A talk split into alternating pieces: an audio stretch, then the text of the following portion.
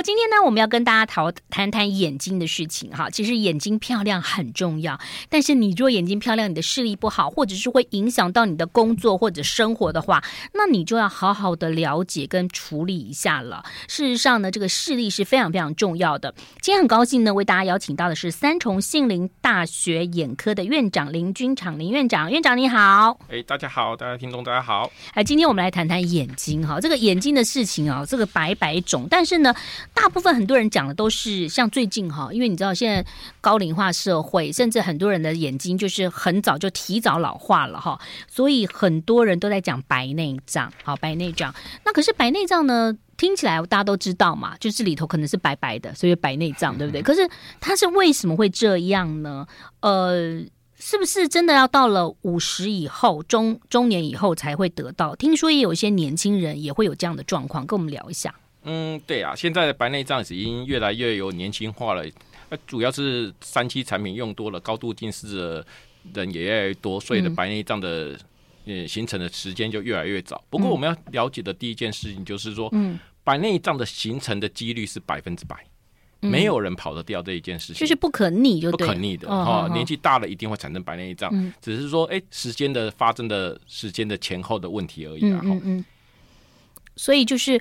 呃，越晚是越好嘛，对不对？嗯，当然是说自然的最好啦，自然最好了。对对对。那那不过你刚刚讲到，就是说呃，这个眼睛的疾病就是呃都是不可逆的，所以是什么样的状况会让人惊觉？就是说，哎，我可能已经有白内障了，这个是有什么什么会？我们会从哪边看得出来呢？嗯。白内障最主要的就是影响我们看东西的清晰度哈，嗯嗯还有一个亮度啦、色彩的饱和度啊。那可是清晰度可能跟近视有关，有人搞搞不好觉得说我近视，我老花。嗯，对，对，所以我们基本上来讲都是以矫正后视力来为主。哦，戴了眼镜，一戴眼镜，什么都矫正过后，觉得视力还拉不上来，还还看东西模糊，那时候我们才说，哎，他可能就怀疑有白内障了这样。或者是说，你可能没有跟老人家住，或者说突然回去，老人家就问你说，哎，为什么我们家现在灯好暗哦，家里好暗哦？就是觉得不够亮。没错，这个是一个很重要的一个那个。呃，线索线索，对对对对。哦，你就会觉得它怪怪的，对不对？就是哎，怎么会明明我觉得蛮亮，就是他觉得很暗。哎，对，或者是有时候会有觉得怕光，或者说哎，哦，他都觉得哎，这颜色啊哈，好像跟我们的认知上看出来颜色有点不大一样，有点改变啊，饱和度没有那么饱和这样子。哦，就是你明明看到他穿个亮的黄色，他就不会说是亮黄。对对对，或者说哎，他的觉得他的。火焰啊，嗯、瓦斯炉的火焰啊，有点带黄啊，或什么的。哦、啊，事实上来讲，我们看都是很蓝的啊，怎么会它看起来有点黄黄的啊？哈、哦，那时候有时候也是那种白内障在形成的这样。这个就是在形成，所以可能会、嗯、那那除了这个眼睛看不太清楚之外，它还会有其他什么状况呢？初期，嗯，初期的话还有一个很有趣的现象，就是所谓的他的在初期反正的时候，有时候他那病人的看近距离反而变清楚了。嗯，他的好像是哎，老花忽然变好了，没有了。对，哎呦，我看近距离也蛮清楚。对对，远的我看不到嘞。哎，对啊，就那种这种情况的话，有时候就是哎，白内障形成在形成的过程中会产生一个哎凸透镜的效应。啊，那种凸透镜有点像，就像老花眼镜戴着一样。所以它越熟的时候，那凸透镜的效应就越越明显。啊，所以他考感觉说，哎、欸，我的近距离什么好像我老花改善了这样子，嗯嗯嗯，有些很多病人都觉得很高兴啊，好兴兴高采烈啊，啊，其实这种东西都是已经是说，哎、欸，白内障已经在出现的前兆了。哦，所以他如果你刚刚讲说白内障是不可逆嘛，对不对？嗯、对对对，那白内障已经出现的前兆的话，呃，那我们怎么办？点药水可以吗？好像市面上有一些就说什么，哎、欸。可以治疗啊，然后可以点一些药水啊，这些的。嗯，目前的所有的药水啊，哈，没有一样可以治疗白内障。嗯，它的目的是在于减缓白内障的形成。嗯，而且这种减缓的速度是因人而异，嗯、不是每一个人都可以减缓的。嗯，所以目前我所知道的就是，所有的白内障最主要根除的只有手术。嗯，就白内障才有手术才有办法完全根除。嗯嗯嗯，所以所以您您说，嗯，而且现在白内障手术来讲是，其实上呢是不会痛的啊，哈、嗯，也不用包不用缝，你甚至连打麻药都不需要，只要用点的局部局部麻醉剂就可以了。啊，这样子哦。对啊。哦，所以很多人就说市面上有一些标榜这些治疗的东西，其实你可能只是觉得哦，眼睛比较舒服一点，看起来很疲疲劳，然后可能觉得疲劳减轻了，但是并没有办法去改善你的白内障嘛。对对，你看不清楚还是看不清楚，没错。然后你看的暗暗的还是暗暗的，所以唯一的方法就是手术。没错，讲的非常正确，对。好啊。现在就是手术来部分来讲，就是已经非常的进步了哈，嗯嗯、大概时间大概就十五到二十分钟啊，就可以解决的哈、嗯、啊，不要像是我是常常建议病人说，因为我有这种情况话，能早点手术就早点手术。嗯，我有些病人很害怕开刀，真的很害怕开刀。啊，他已经重到说看电视都看不到啊，哈、嗯、啊，那个走路都要需要人家搀扶啊，因为他。没有办法做任何事，所以他只能躲在角落里，很安安静静一个人待在那边。嗯，那就又没有办法有社交活动。啊、对，没错、嗯、啊。后来就开完刀以后，他就非常后悔，就是说啊，怎么我不早点开？那我早开的话，我就可以五年前、十年前，我就可以跟大家做很多的活动，你不用一个人闷在那边。嗯，实际上那些老人家都还蛮可怜的。好，所以其实有需要跟他们讲清楚了哈。对。刚刚我们谈到了白内障，其实在我的周围当中，常常我有听到我一个朋友，也也其实长辈啦哈，呃，就是。就是有一个长辈，他很喜欢骑个脚大，我们家附近骑个脚踏车去喂那个流浪猫。有一天，他就跟我说：“哎，我最近不能喂流浪猫了，是谁谁谁来喂？”我就问他为什么，他说：“哦，因为我要要开白内障，他是先开一只眼。”然后休息一下，再开一只眼哈。那那对他来讲，他后来就觉得好棒哦，大放光明，看得好清楚哈。那当然，他还有他还能骑脚踏车，表示他真的是身强体壮啊。那回到刚刚讲到了白内障，讲说熟不熟？因为常常人家听到人家说，哎，熟了才能开。什么叫做熟啊？这到底是什么一个说法？可以跟我们详细的解释一下吗？嗯，其实这个讲法是在早期的手术的方式的不同。嗯好嗯，早期的手术大概是整个角膜就会切开大概一点五公分的伤口，嗯，它直接把整颗白内障给挤出来。哦，啊，那如果是白内障放得太软，软趴趴的，所以都挤不出来，就像青春痘一样。对对对对对，就挤不出来，所以他们都是说，哎，放了手啊，放了硬啊，哈啊，一次才把我挤出来，就嘣就出来了，对对对，那个就就出来了嘛，没错没错啊。那现在手术这主要叫做超音波乳化术，嗯，他说超音波乳化术是一个很小很小的探头，大概以我的开导大概是。二零点二四的伤口，好，就二十四公分的伤口，那很小啊，很小啊，对啊，而且他现在就是进去一个小探头进去以后，用超音波把本来的白内障硬的地方啊，哈，把它震碎以后，哈啊，直接用那个水啊，哈，吸掉这样子冲掉了，哈，哦，啊，那个所以如果反而放的太硬的时候，嗯反而要超音波的能量要用的非常的多，反而要震很久它才会碎。但是以前的状况就是说等到熟，有点像青春痘变成一粒，然后你。一点五公分开开以后，把它给它弄出来。对，没错。那可是我们现在是就是说，你不要那么硬，就刚刚可能初期有一点点的时候，你就是零点二四，对，连零点五都没有，然后把它放进去，就是给它震震震，震了以后用水把它洗洗洗吸出来。对，那当然这样比较好啊。对啊，而且伤口愈合很好，而且病人的术后的状况也非常快。以前大概恢复啊缝啊什么的都要，嗯，差不多一个月，甚至还要住院啊。现在都是。当天处理，当天就回家了啊。所以我觉得医学进步的很棒嘛。那我们先休息一下，我们待会儿来聊一聊。因为事实上，其实现在的看法、想法跟以前是不一样的，欸、对不对？我们待会儿再请院长跟我们啊聊一聊，好不好？好，休息一下，马上回来。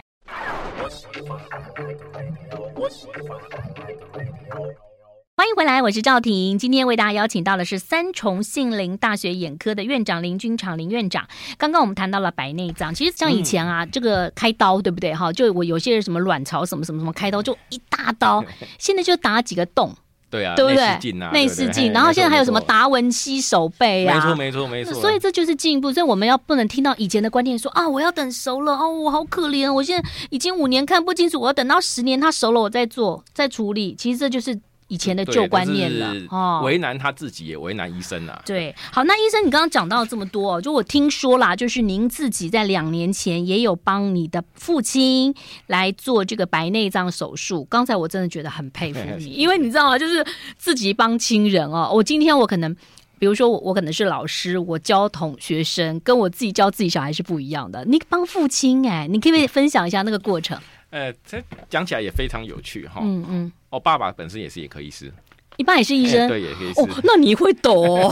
你爸说：“哦，我要给我儿子开。”我爸就指定给我开这样子。嗯，啊，那个他就他一开始认为他自己的视力非常好、嗯、啊，他就说哦，我在打高尔夫球，跟球看到哪里，落点在哪里，我都看得非常清楚。真的假的？他说哦，我的视力没有问题。打几杆？打几杆？六七十。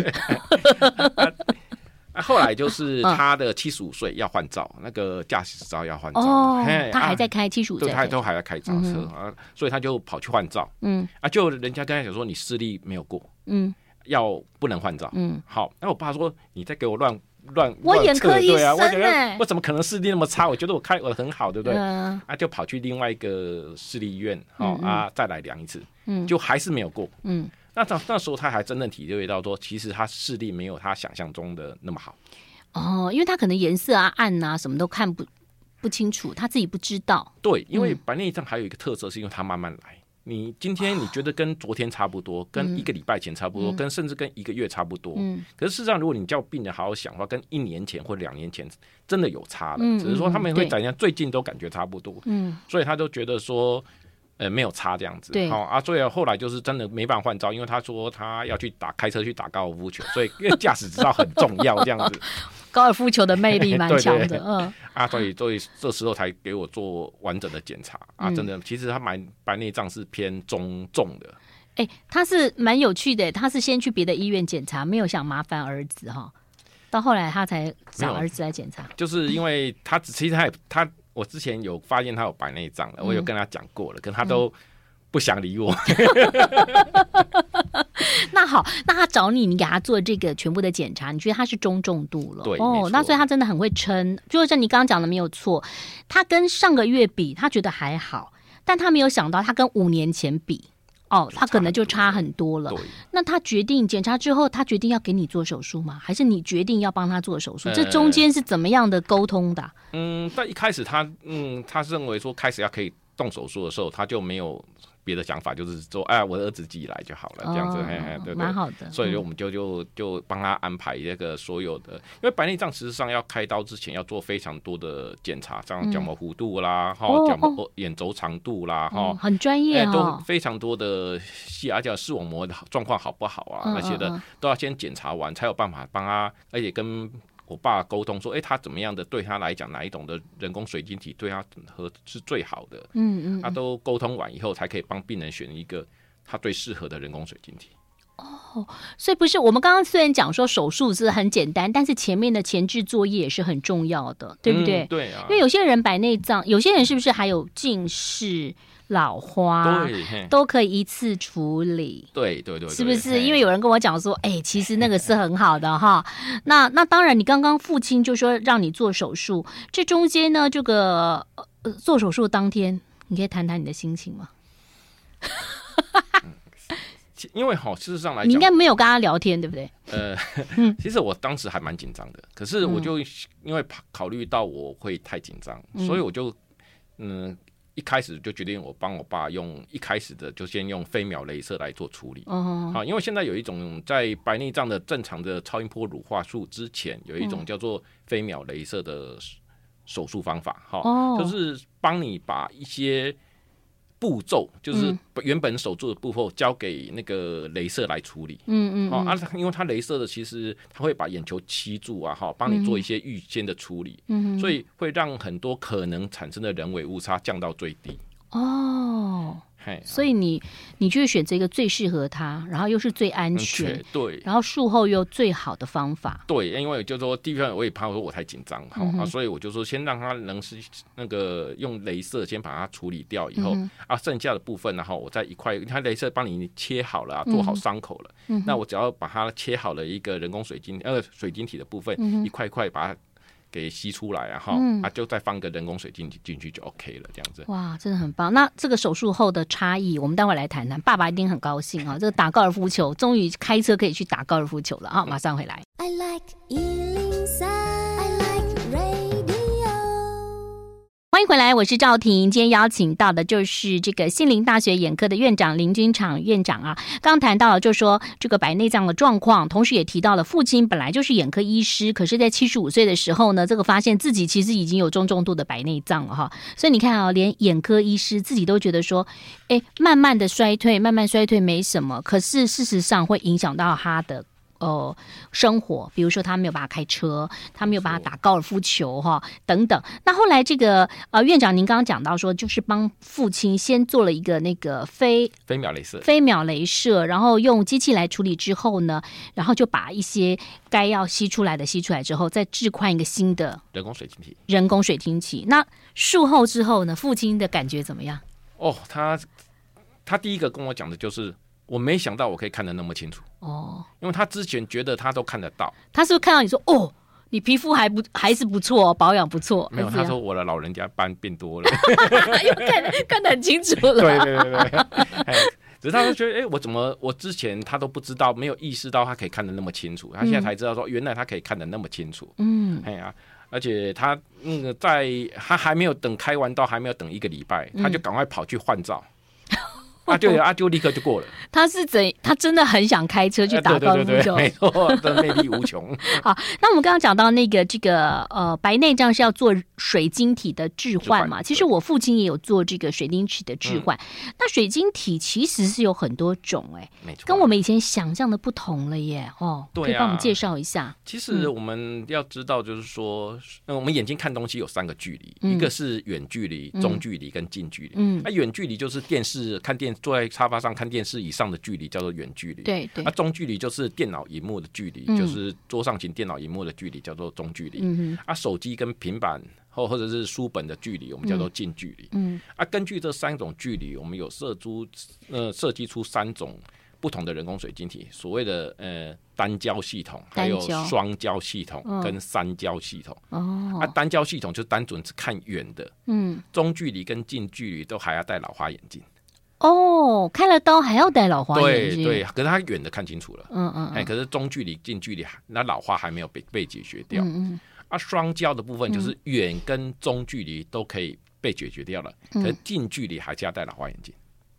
哎，那很奇哦，对啊，那你就是远的看得到，看电脑看得到，可是我现在看书书看不到，对对对，这是中那个双焦，嗯嗯，啊，三焦当然就是所谓的远、中、近三种距离都包了。嗯，哎，啊，只有很这种非常细的时候，可能还需要戴个眼镜再做处理以外，哈，基本上大部分的时间都不需要再做。你在讲的时候，我在看我的眼睛，是不是？哦，这样子。那那所以就是单焦、双焦跟三焦，对，而且它还有一些特殊的形式的人工水晶体，像是哎，有些人有散光，嗯，它还有一个内建散光功能的人工水晶体，哎呀，这好像手机哦，内建对对对对对，啊，现在还有更更夯的，就是说所谓的延伸焦段的人工水晶体。哦，那这个这么小的一个水晶体，它可以。这么精细呀？对呀，所以可是相相对你们可以考想一下，就是说，因为一个那么小的人工水晶体要多到两个焦距或三个焦距的话，相对的困难度就比较高，所以当当它的自费价格也稍微偏高一点点。哎其实这是为什么？就是说我比较了解，像我先生他就是呃，现在都是用工作就是电脑为主，然后他的那个老花的状况就很严重，所以他可能就没有办法戴近视眼镜。所以他可能就需要去配一个那种什么多焦，多焦的眼镜，那个多焦眼镜镜片也超贵的，贵到一种你真的吓到了。没错。可是因为你知道有一些就是稍微中等的，他又不舒服，因为他们每天要用眼睛的话，他就必须要配那个真的是比较贵的东西。嗯、哼哼。所以如果说有一些朋友他本来就有这个困扰，可是他又有白内障的问题，他事实上就可以在动白内障手术的时候，也顺便把老花跟近视。对，甚至散光都可以解决掉，散光都解决掉。他、啊、只是说，有有时候还是要看他个人的需求。像我的病人有一个是啊阿嬷，哦，他就是早上起来一定要念佛经。嗯嗯。他的要求就是早上起来的时候，他不要戴任何老花眼镜看佛经。哦。所以他就选择三焦的人工水晶体。嗯嗯。那、啊、可是我另外一个病人，他是卡车司机。嗯嗯。哦，他而且他是常常开夜夜路的。嗯。哦，就是在高速公路开夜路的卡车司机。那到他是最要求的是说，看远的要非常清晰哦，这个很重要，因为他他可以适时的有有时间来做处理。对对对，看来看非常清晰，而且他的那个眼睛的要宽宽广，要那个视野要宽广哈。那时候的话，我就是帮他选择的，就是属于的非球面的单焦人工水晶体，因为他中正中近距离反而不大需要。嗯，因为他都在开车。对，所以那那时候他的他的跟他交，因为。呃远距离的那个单焦的远距离，它的清晰度反其实是最高的。嗯，嘿，可是相对的比较不方便。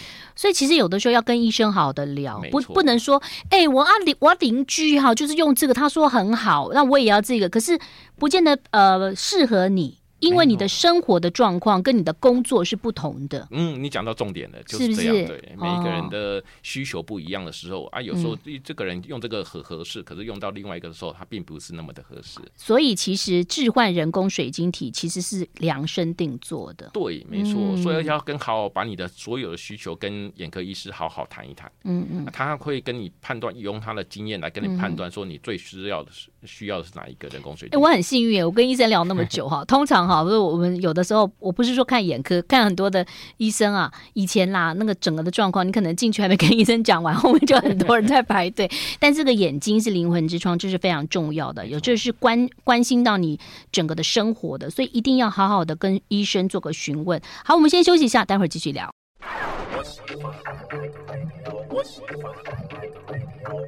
欢迎回来喽，我是赵婷，今天邀请到三重杏林大学眼科的院长林军长林院长。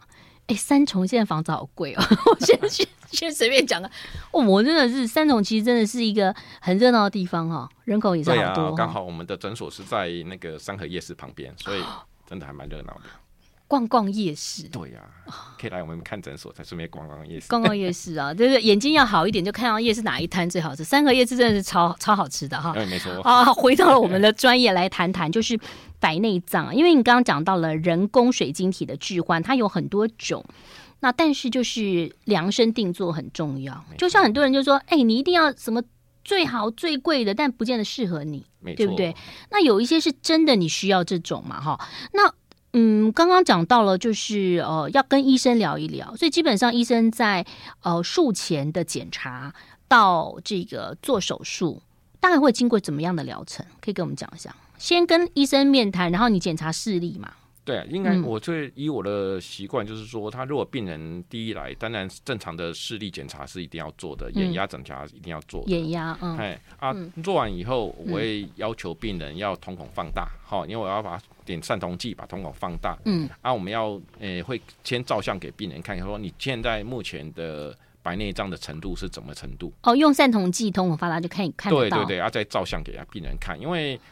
眼见为实啦，哈、哦，让病人看到说，哎、欸，你的白内障是真的存在，哦，哦啊，检查完以后啊，再看他的那个视网膜是不是有没有病变，啊、哦，有些人那个视网膜也病变的，糖尿病，糖尿病的视网膜病变的那些病人，可能不一定适用于所刚才所谓的三焦、双焦的人工水晶体，哦，嘿，那个也要把它排除掉，哦，这样子啊，对对对对对，哦、啊。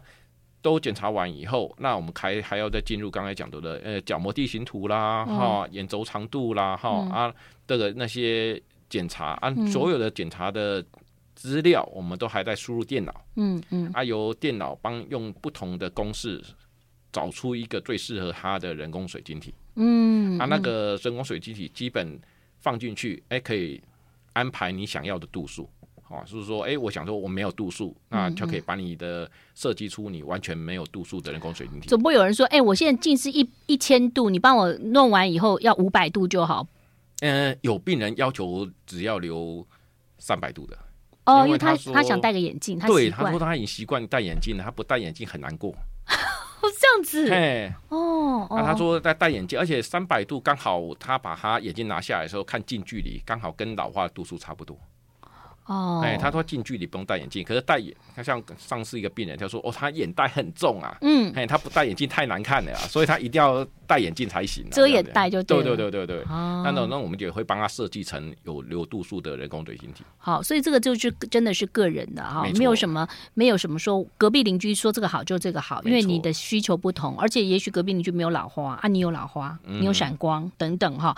好，那最后要请教您的话，既然我们都知道了这个水晶体的置换的流程，那也知道说有各种不同的类型。那回到了原点，我们要怎么样预防白内障提早的这个报道呢？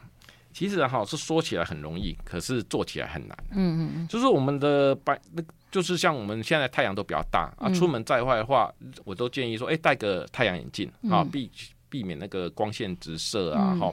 还有就是三 C 产品少用一点啊。哦，这很难。对啊，就是很多病人就是他就是三 C 的那个。工作都一定要用电脑嘛，重度三 C 使用者，啊啊，休息的时候就要玩玩手机啊什么的，嗯，所以他们事实上来讲就没办法做到，所以这是为什么我们的白内障的年龄越来越往前提提前就就是这样原因。好，所以就是还是要保护眼睛啦。以前都说什么念书念半小时看绿色的植物。植物对不对？对啊，现在也没什么绿色植物可以看哈。我都这样他说，哎，如果可以的话，就是站在窗户旁边看远看近，看远看近。哎，医生，我跟你讲，事实上真的，我常常就是看手机呀，看一些东西，就是看入迷了。等到你你看完以后，你要突然要到别的地方去，我就会觉得眼睛的那个调整会有点问题。对啊，就突然觉得好像目光呆滞，或者是说你有时候有人偷偷的一面开，这个是不能那个学，一面开车一面看手机，然后看完以后，突然在又。看到那个路，你就会觉得你的眼睛好像卡卡的。对啊，那就是太疲劳，疲劳然后肌肉太紧绷啦。哦，哎呀，所以说没有办法调节过来，嗯、一下子看远，一下看近，他们都没有办法调节过来啊。所以这种病人都很容易提早变成白内障这样子。嗯、还有一个部分就是刚才，嗯哼。嗯主持人讲到的所谓的那个糖尿病，嗯，好，糖尿病的病人啊，或者是内科有内科疾病的病人，然后那些都也会比较容易造成一些白内障的状况。好，所以呢，再要告诉大家啊，现在这样的状况，第一个就是说，如果你有。呃，这个糖尿病，你要及时的就知道说你的眼睛可能会比较弱哦。那同时呢，也要告诉大家，就是说，哦，你没有什么点眼药啊，可以治疗白内障啊，因为白内障还是必须要用手术。那医师呃院长，刚才你有谈过，如果说我做了一个人工水晶体的置换，它有没有使用的期限？听说就是用做完就一辈子可以使用。对啊，基本上来讲，人工水晶体置入以后啊，哈，基本上在里面放一辈子都没有问题。嗯，哦，基本上一两百年。大概都 OK，好，还是要希望大家可以啊、呃，这个好好的保护自己的眼睛。嗯、但是如果说眼睛有状况了，不要拖，因为呢，你不要听到以前的想法，好，听到阿公阿妈说要熟了以后，没有，现在状况是不同的。那现在科技是非常进步的，医疗很进步，也就是说，可以用你自己的一个方式跟医生聊。